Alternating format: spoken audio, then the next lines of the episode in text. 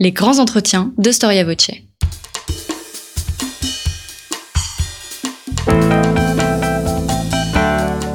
Une émission de la rédaction de Storia Voce.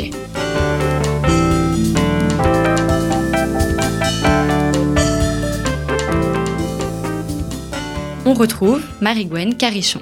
Chers auditeurs, bonjour et bienvenue sur Storia Voce pour une nouvelle édition de nos grands entretiens. En 1989, l'Europe entière célèbre le bicentenaire de la Révolution française. En France, contre-révolutionnaires et adeptes de 1789 s'affrontent à nouveau dans les champs culturels, politiques, historiques. Rien de, nouveau, me direz-vous. Deux ans après les événements, le débat semble toujours aussi violemment divisé de France.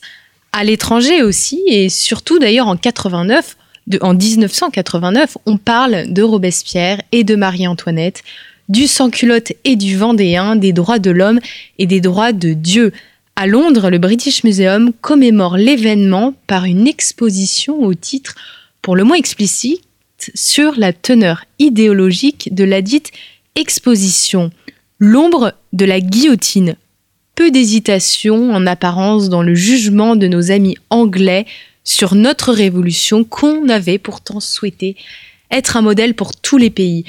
La révolution française vue des îles britanniques est le sujet de notre émission du jour, mais également et avant tout le titre d'un ouvrage d'Harry Dickinson et de Pascal Dupuis paru aux éditions Vendémiaire. Harry Dickinson est spécialiste de l'histoire de l'Angleterre et professeur émérite à l'université d'Édimbourg.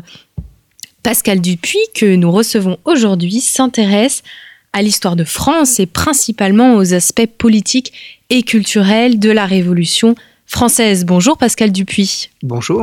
Merci d'avoir répondu à notre invitation. Je précise que vous enseignez à l'université de Rouen et que vous avez beaucoup écrit donc sur ces représentations et notamment les représentations satiriques caricaturales de la Révolution française.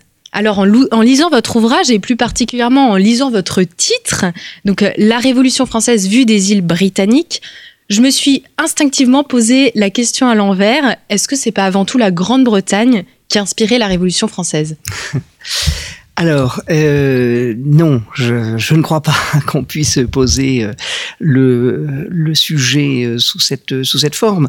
Il y a un antécédent révolutionnaire, évidemment, en, en, Angleterre, avec deux révolutions au XVIIe siècle, qui ont donné les normes au XVIIIe siècle de ce que l'on attendait de phénomènes si ce n'est révolutionnaire, en tout cas euh, réformiste, euh, en particulier au travers de la glorieuse révolution de 1688. Ensuite, euh, révolution américaine, qui a été elle-même très largement influencée par cette même glorieuse révolution. Donc la révolution américaine a donné une autre vision du mouvement révolutionnaire la Révolution française, euh, au, final, euh, à la fin du XVIIIe siècle, va donner les bases d'une nouvelle forme de bouleversement politique. Euh, alors évidemment, ces influences viennent ou peuvent venir de, de loin elles ont pu, euh, ces influences, euh, être euh, portées par les phénomènes britanniques du, du XVIIe siècle, par la Révolution américaine. Mais on reste néanmoins avec le phénomène révolutionnaire, même si on a pu parler à une certaine époque de révolution atlantique, dans un phénomène très singulier. Et c'est probablement cette singularité qui a euh, fasciné, révulsé euh, l'Europe entière, voire euh, le monde entier, et en particulier nos voisins britanniques qui ont c'est ce qu'on l'un des éléments qu'on a essayé de mettre en, euh, en exergue dans l'ouvrage avec euh, Harry Dickinson, euh, c'est qu'il y a eu une première, un premier regard plutôt favorable en, en, 1789, au, au, tout début de la Révolution. les la Grande-Bretagne, les autorités, les publicistes, voire les philosophes et, et, et les réformateurs, voyant dans le mouvement révolutionnaire français finalement la, la continuation, la continuité des phénomènes révolutionnaires anglais du, de la fin du XVIIe siècle les choses ont évidemment évolué avec le, la radicalité euh, montrée par la Révolution française. Donc, euh, il y a des, des liens euh, étroits entre les, les, les, mouvements du XVIIIe siècle on va dire anglo-américain et la Révolution française, mais ensuite, à partir de 89 et 92, pour faire simple, il y a une singularité tout à fait, tout à fait particulière. Alors, avant de parler euh, de la Révolution française en tant que telle, est-ce que vous pourriez rappeler à nos auditeurs comment se structurent politiquement et administrativement les îles britanniques?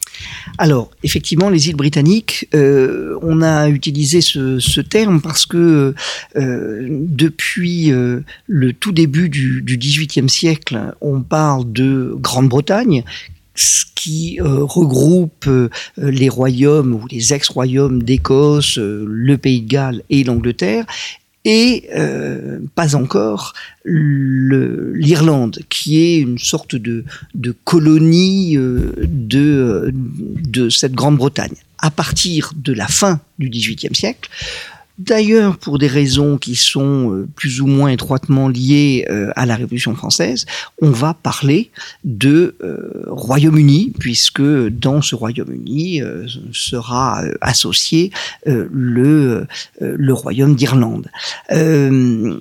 Donc c'est un pays composite où l'Angleterre évidemment et Londres a une force et un particularisme très important et euh, qui est, euh, ben, c'est une monarchie, une monarchie parlementaire.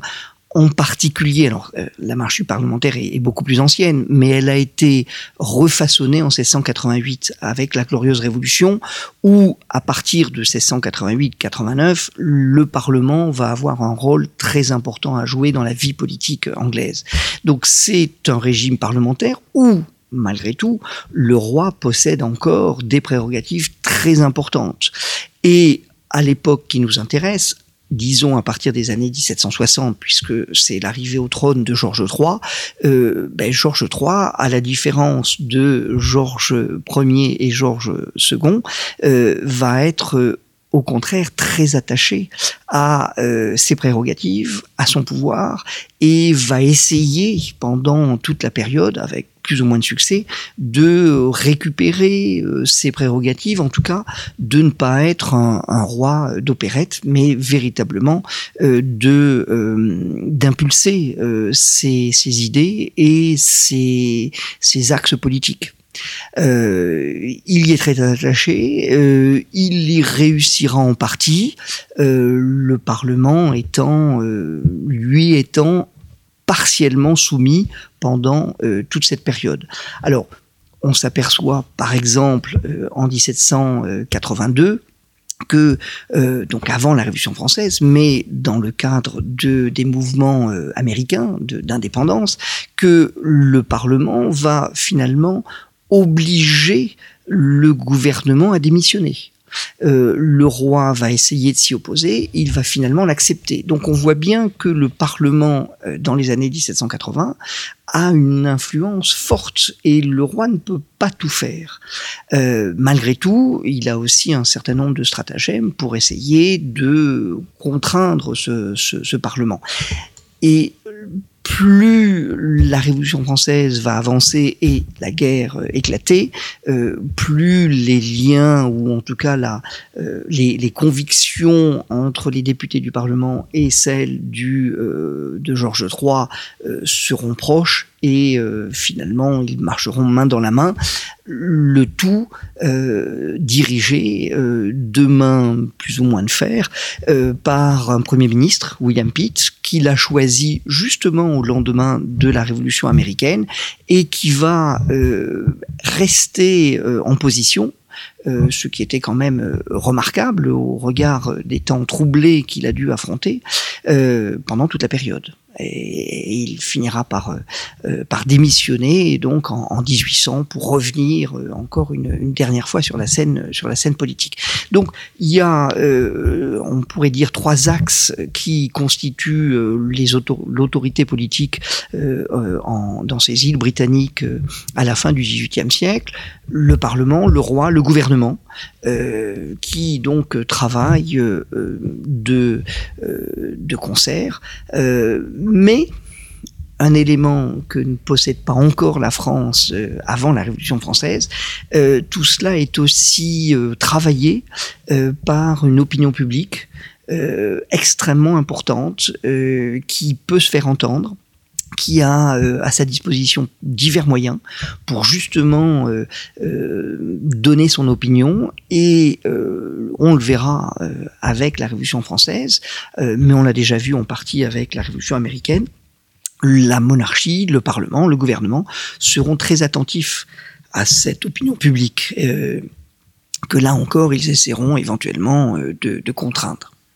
Alors à la veille de la Révolution de 1789, on sait que la monarchie française a un peu tendu vers une monarchie euh, sur le style britannique. Enfin, du moins, beaucoup l'ont espéré. De quel œil euh, les, Anglais, les Britanniques voient cette évolution politique? Est-ce qu'ils sont plutôt euh, favorables à, la tournure politique que, que prend le gouvernement français? Alors absolument, là sans, sans, nul doute je dirais qu'en 1700, dans les années 1780, euh, l'Angleterre est un élément, en tout cas sa, forme politique, est un élément de réflexion pour euh, beaucoup de ceux qui seront en, 1789, euh, on, dira, aux affaires. Euh, il, il voit dans cette autorité britannique, ce, ce, cette monarchie parlementaire, à la manière de Voltaire, euh, un lieu de liberté, euh, de liberté politique qui grâce au Parlement et grâce à la glorieuse révolution, une fois de plus, euh, pourrait être importé en France et, et, adapté. Alors, cette vision est aussi à, associer avec le courant d'anglomanie qui règne en France à cette période. À côté de ça, euh, il y a aussi un certain nombre de critiques euh, particulièrement virulents euh, de l'autorité britannique du temps, de ses formes parlementaires, et un certain nombre de députés mettent en avant la corruption qui règne en, en Grande-Bretagne à l'époque, mettent en avant le nombre extrêmement réduit d'électeurs Hein, euh, pour certains euh, comtés euh, qui envoient deux députés au Parlement, il, y a une centaine ou 200 électeurs. Donc, on est partagé. certains, et pour faire simple, on dira la, noblesse euh, libérale, euh, une partie euh, de, ces députés de la première heure du, du, du, tiers état vont avoir donc ce regard tout à fait tout à fait favorable. Alors évidemment, de l'autre côté de la Manche, la Grande-Bretagne est tout à fait heureuse de cet état d'esprit. elle voit dans ce début de révolution française euh, une sorte de, copier-coller, on dirait de nos jours, euh, de la glorieuse révolution, euh, avec la mise en place d'un parlement, avec un pouvoir au roi qui est conservé au travers de, des vétos, par exemple. Donc pour eux, pour beaucoup d'Anglais en 1789, ils applaudissent aux événements français D'autant qu'évidemment, euh, la France, sous sa forme de, monarchie absolue, euh, est une rivale ancienne euh, en laquelle on n'a aucune confiance. Et c'est l'image de Louis XIV qui revient régulièrement.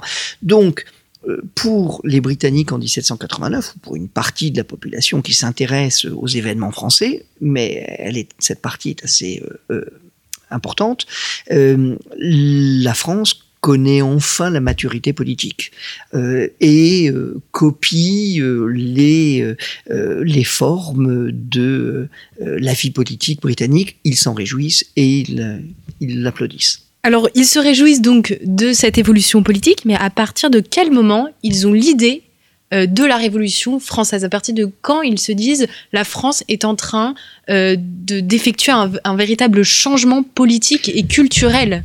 Alors c'est une excellente question. Dès 1787, on a des témoignages de, euh, de voyageurs anglais qui sont en France et qui parlent à plusieurs reprises de révolution. Alors le, le terme révolution, euh, voilà, veut dire euh, beaucoup de choses à l'époque, euh, mais 1787, 88, une fois de plus, un certain nombre de voyageurs, je pense à Arthur Young en particulier, voient des formes de fermentation en France qui pourraient faire l'objet d'une véritable révolution.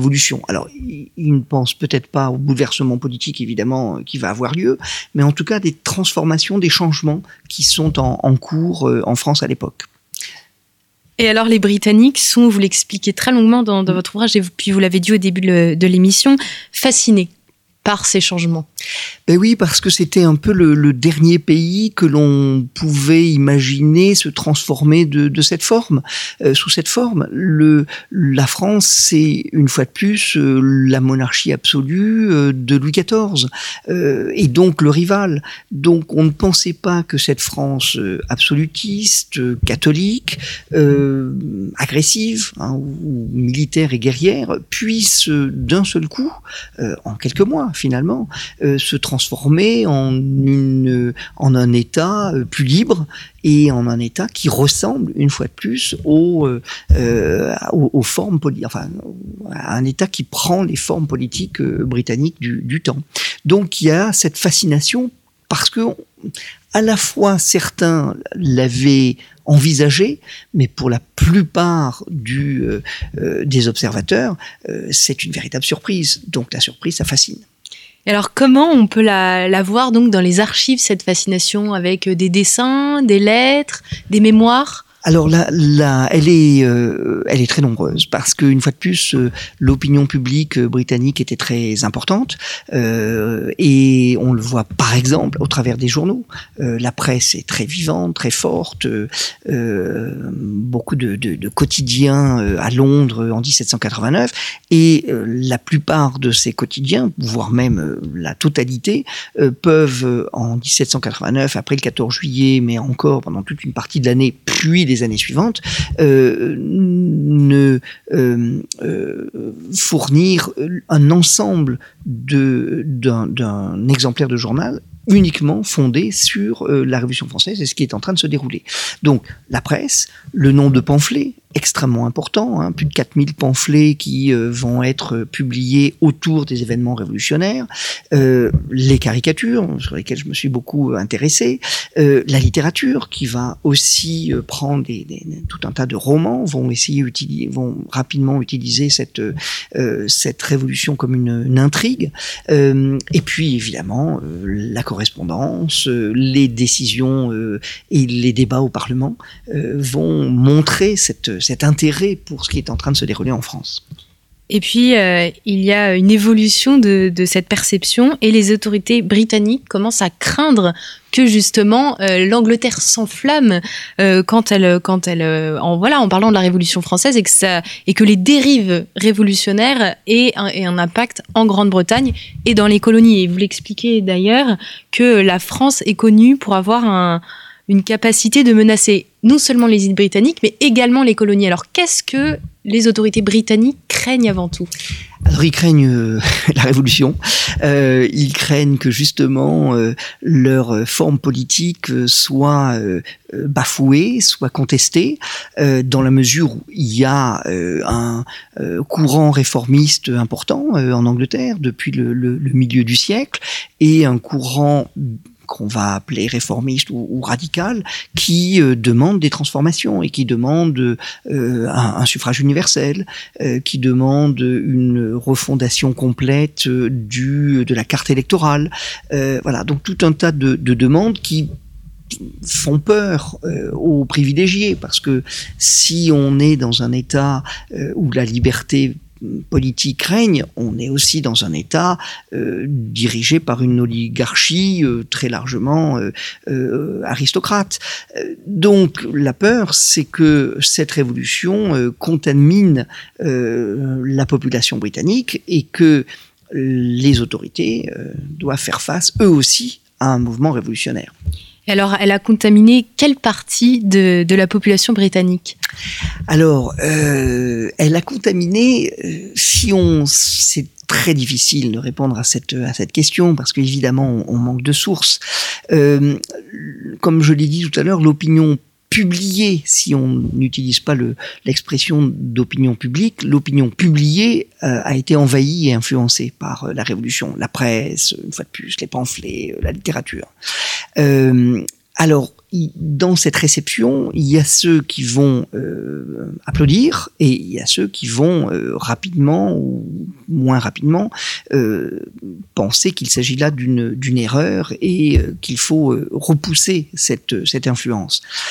Pour ceux qui ont été largement influencés par la Révolution, ben, ce sont ceux qui les réformistes les plus radicaux, euh, ceux qui déjà, euh, dès les années 1780, euh, demandaient le suffrage universel.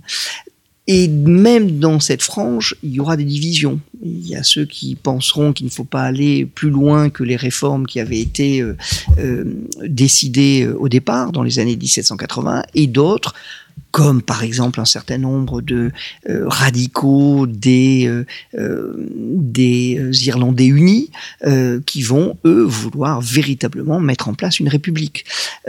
ensuite, en termes de, de nombre, c'est très très très difficile de, de répondre. un certain nombre de manifestations, meetings politiques des radicaux a pu rassembler plusieurs centaines de milliers de, euh, euh, de Britanniques euh, dans, dans les rues de Londres, donc dans certains quartiers de, de Londres. Donc voilà, c'est un élément qui est important.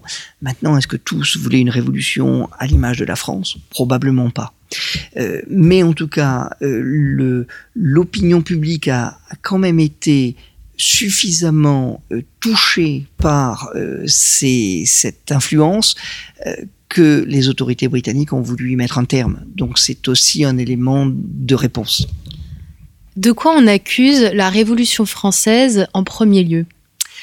Alors, euh, on l'accuse ce sont des accusations à la fois euh, vraies et fausses.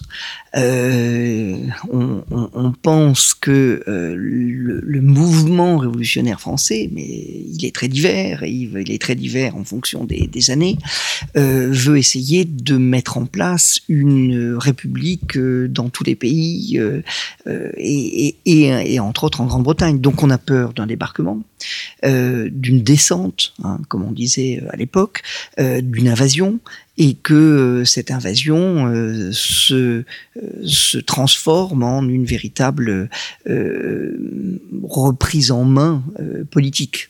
on a peur que l'économie s'effondre, que cette révolution telle qu'elle a été mise en place, ou en tout cas telle qu'elle a éclaté dans les colonies françaises, Saint-Domingue en particulier, euh, est aussi des effets euh, sur l'économie euh, britannique. Donc c'est la perte de la prospérité et la perte d'une sorte d'autonomie politique auquel les Britanniques étaient très attachés tout ça autour des accusations contre la France de perte de liberté. Et on est très attaché en Grande-Bretagne à sa liberté. la Révolution pouvant être associée dans cet esprit euh, à une perte de liberté en France une perte de liberté et aussi euh, la montée de l'horreur, puisque le titre de votre ouvrage, c'est Le temps des cannibales. Et euh, la première de couverture, je vous laisse, chers auditeurs, la découvrir, montre un sans-culotte qui qui a l'air de massacrer euh, des enfants. On, voit, on voit des pieds qui sortent de, sa culotte. Euh, donc la Révolution française, c'est l'horreur. Euh, on imagine qu'il y, y, a un vrai déferlement de violence, qui est d'ailleurs très vrai dans certaines régions. Et est-ce que le fait de propager cette idée-là va rendre les Britanniques opposé, plus opposé à la Révolution française Probablement. Euh, il y a effectivement cette volonté de, transformer la Révolution française. Alors il y, a une date qui est quand même très importante, hein, c'est ce que dit euh, Hippie Thompson dans son ouvrage. Il parle des massacres de septembre, qui ont été euh, un élément probablement euh, radicalisateur, hein, radical dans cette volonté de de qualifier la Révolution française comme euh, du cannibalisme, comme euh, une, horreur euh, complète. donc à partir effectivement de 1792, il y a cette volonté de la rendre impopulaire au travers de ce type d'image puisqu'il s'agit évidemment d'une caricature. Euh, toujours un peu compliqué avec les caricatures de donner véritablement leur sens. Est-ce que euh, les caricatures qui commentent les massacres de septembre commentent en fait les journaux qui exagéraient sur ces massacres de septembre qui avaient eu lieu à Paris, ou est-ce qu'ils sont euh, eux-mêmes dans cette volonté de, euh, de montrer l'horreur qui pouvait se dérouler en France? Donc, c'est toujours difficile de, répondre. En tout cas, euh, il y a un mouvement euh, radical de plus en plus important en Angleterre euh, à partir des années 1792. Et donc, afin de détacher la population de ce mouvement radical, on montre que la Révolution française est un mouvement horrifique et qu'il faut essayer de repousser cette invasion et dans le même temps repousser cet intérêt pour les radicaux euh, britanniques. Alors tous ces débats euh, qui sont des débats culturels et politiques vont avoir un impact direct sur la politique euh, de, de l'Angleterre et des îles britanniques. Alors en Angleterre, qui va œuvrer pour essayer de, de, de convaincre euh, les Britanniques de rester conservateurs Alors ça va être le roi, euh, ça va être euh, une partie la plus importante du, du Parlement et ça va être le gouvernement dirigé par, par William Pitt. en gros les autorités qui refusent une fois de plus cette éventuelle influence révolutionnaire et qui refusent des transformations demandées, exigées par les mouvements radicaux. donc ce seront eux qui vont en premier lieu euh, s'opposer à la révolution et essayer de lui donner par une politique de propagande euh, cette image la plus euh, répulsive possible. Et puis à côté de ça, il y a tous ceux qui participent de, de près ou de loin à l'autorité, l'aristocratie, la gentry, la bourgeoisie riche, les, les, classes dominantes, pour, pour faire schématique et, et, et euh, qui peuvent, avec ces transformations, euh, perdre une partie de leur pouvoir. Donc il y a une, un affrontement, euh, si ce n'est de classe, en tout cas un affrontement qui, marque bien une séparation dans, la population pour essayer de repousser ces idées et de les présenter comme euh, la pire des choses qui soit arrivée à la France. Mais alors, comment circule l'information entre la France, Paris, et euh, l'Angleterre? Hormis, je pense, euh, par grâce aux émigrés, finalement, des Français qui ont quitté alors, il y a effectivement cette, euh, cette information. On voit euh, euh, lors des massacres de septembre, par exemple, que euh, l'information circule très rapidement et que les journaux citent. Euh, alors ensuite, il faut vérifier, ce qui est toujours très difficile. Euh, citent un certain nombre d'émigrés qui seraient arrivés à Londres et dès le dès le 8 septembre, me semble-t-il, on commence à avoir des récits sur ce qui s'est déroulé à Paris la première semaine de septembre. Donc c'est des euh, c'est des arrivées très rapides de l'information. Alors, il y a effectivement un certain nombre de, personnes qui viennent en Angleterre. Mais il ne faut pas non plus, euh, surtout euh, avant le, début de la guerre, mais même en partie après, il ne faut pas aussi imaginer qu'il y a des frontières étanches entre les deux pays. Et l'information circule au travers de la presse. On les journaux sont envoyés en Angleterre, euh, les journaux français. Donc on a tout un tas d'informations, la correspondance, les lettres, enfin voilà. Donc euh, euh, jusqu'au moins en 93 et même un peu au-delà sous d'autres formes, les liens et les correspondances fonctionnent entre les deux pays. On a des informations en France sur ce qui se déroule en Angleterre et l'Angleterre, Londres, a des informations en particulier à travers de, la presse, de ce qui est en train de se dérouler en France. Alors, est-ce que les, Britanniques ont cherché à euh, venir en aide quand même aux contre-révolutionnaires français ou ont voulu plutôt rester isolés dans leur île et euh, préserver au mieux leurs frontières? Alors, il y a un peu plusieurs attitudes. Euh, il y a celle de, Charles James Fox, qui est le grand opposant euh, euh, britannique à cette époque au gouvernement Pitt, qui, lui, n'est pas un révolutionnaire. Hein. on le présente comme un... Enfin, la propagande des autorités britanniques le, présente comme un, jacobin, ce qui n'est pas du tout le cas. mais lui, il est plutôt favorable à ce qu'on laisse la France tranquille et que on n'intervienne pas dans ses affaires intérieures. Euh, et puis, euh, il y a euh, une, volonté aussi de d'essayer de, de, mettre un terme à, la, à la révolution.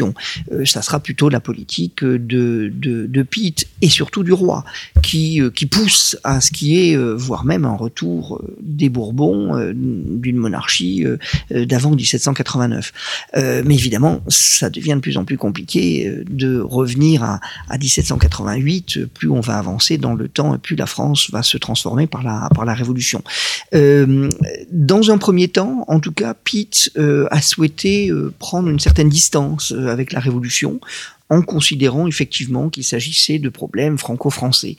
Mais à partir de 1791 et puis surtout à partir de 1792, son attitude va changer et euh, la guerre euh, est aussi euh, très largement liée, la guerre entre les deux pays, donc déclarée le 1er février 1793, est aussi le fruit de l'opposition anglaise à la Révolution française, qui, qui voyait aussi l'expansion territoriale et militaire française en Europe d'un très mauvais œil alors, quels sont les. Euh, alors, je ne retrouve pas euh, la citation de William Pitt euh, au, sujet, au sujet de sa perception de la, de la des guerres menées par la France. Il parle de l'affaiblissement de la France. est-ce que il a peur au début quand la révolution éclot ou est-ce que finalement il se dit que la France va s'éparpiller dans ces guerres? Non, je pense que les guerres révolutionnaires, ça, ça les, ça, inquiète énormément, puisque euh, il y a ce, euh, décret de, novembre 1792 qui euh, appelle tous les pays européens qui se sentent sous l'autorité injuste euh, d'une euh, d'une monarchie de pouvoir euh, en appeler à l'aide de la France. Donc à partir de là, et c'est la politique des, Girondins à l'automne 1792, ben, la guerre devient prend une autre forme. on n'est plus dans une guerre de, défense, même ça, on peut même dire de ça du début de la guerre, mais véritablement dans une guerre de conquête. Donc ils sont très attentifs euh, à cette euh, à cette volonté française, d'autant qu'une fois de plus, euh, elle est un, frein et un handicap à la prospérité du régime, qui est encore très largement fondé, pas uniquement, mais sur le commerce.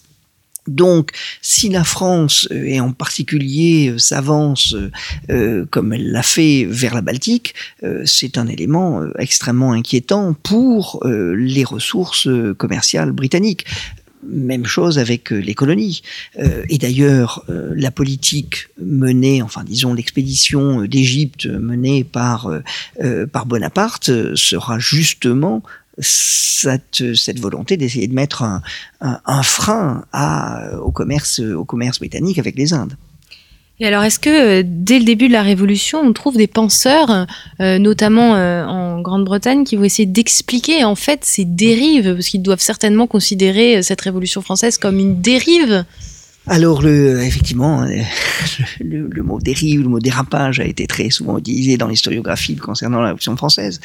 Euh, c'est pas exactement mon point de vue, mais, mais euh, disons que oui, il y a un grand penseur en particulier qui, dès 1790, euh, va regarder avec euh, méfiance les événements français, c'est Edmund Burke.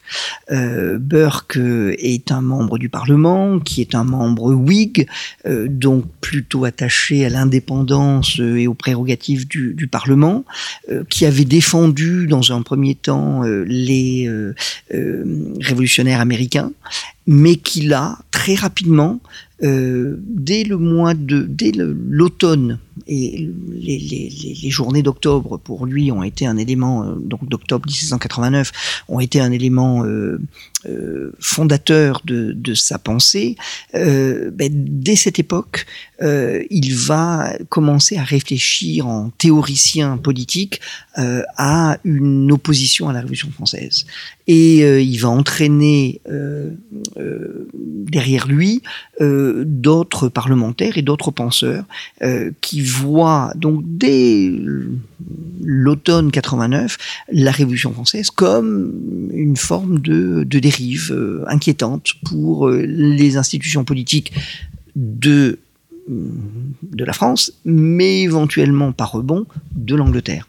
Donc la Révolution française, vous me reprenez euh, mmh. si, si, je me trompe, est mauvaise par essence en fait et, euh, et a pour objectif de euh, révolter tous les peuples d'Europe, contrairement à la Révolution britannique que les Britanniques considèrent comme bonne. Oui, absolument. Alors c'est d'ailleurs le propos euh, principal de euh, Burke euh, qui essaye de montrer qu'il y a une bonne révolution qui est la glorieuse révolution de 1688, la, la britannique, l'anglaise, et puis il y a une mauvaise révolution qui est la révolution française de 1789 parce que elle n'est pas fondée pour faire simple, hein, son, son, pamphlet fait euh, 300 pages, donc euh, le résumé en quelques mots, c'est compliqué, mais euh, en gros qu'elle n'est pas fondée sur la tradition.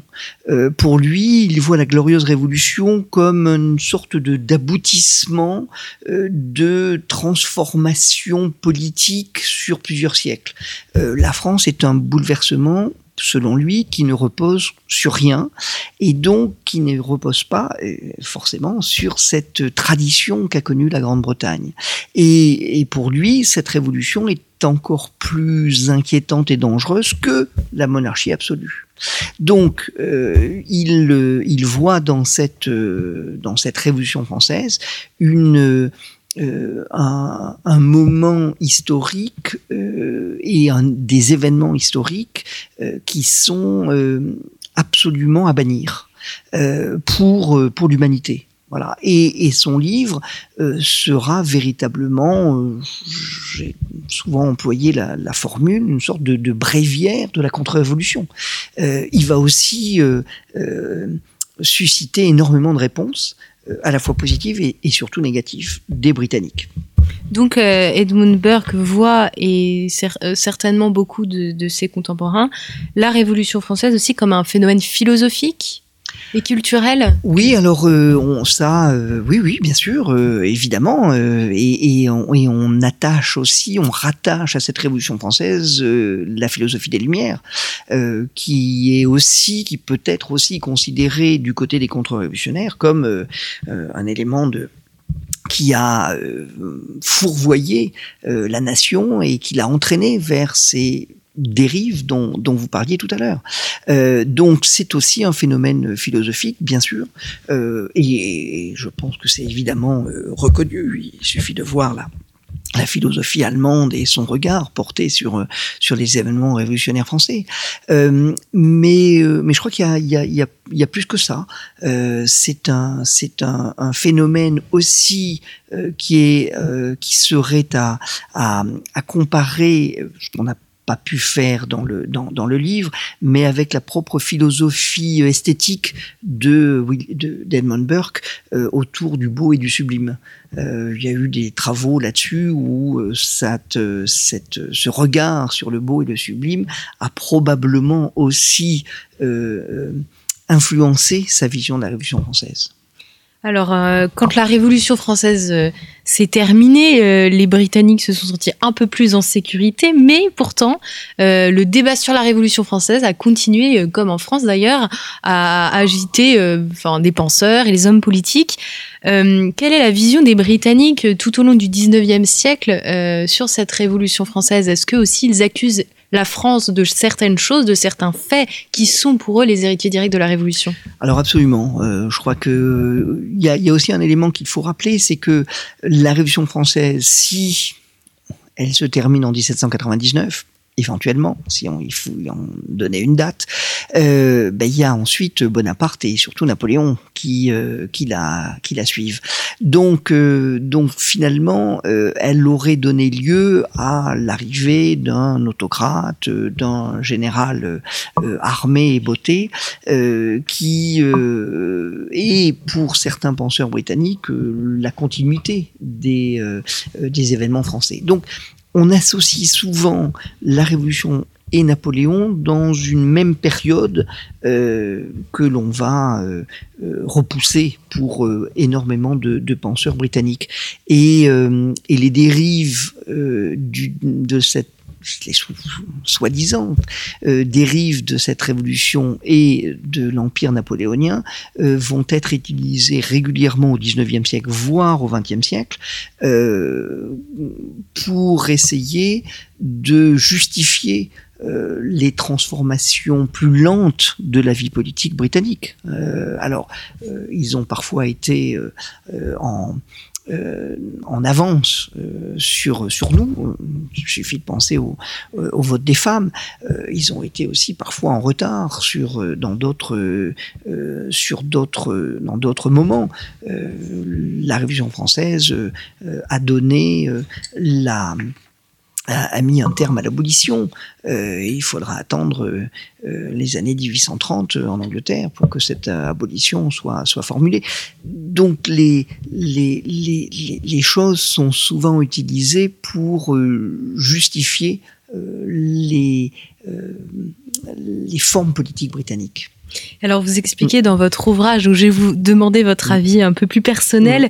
que le sentiment national et le patriotisme donc britannique s'accordent assez mal avec le mouvement révolutionnaire français. Pourquoi? Ah ben parce que euh, euh, le sentiment national et le patriotisme anglais au XVIIIe siècle étaient, euh, étaient des, des éléments extrêmement développés euh, dans, auprès de la population. Euh, il y avait un sentiment d'appartenance euh, à l'Angleterre, peut-être plus d'ailleurs qu'à la Grande-Bretagne. il y avait alors un certain nombre d'auteurs ont travaillé sur sur ces questions et, et ce sentiment national, il était en partie fondé sur l'opposition avec la France.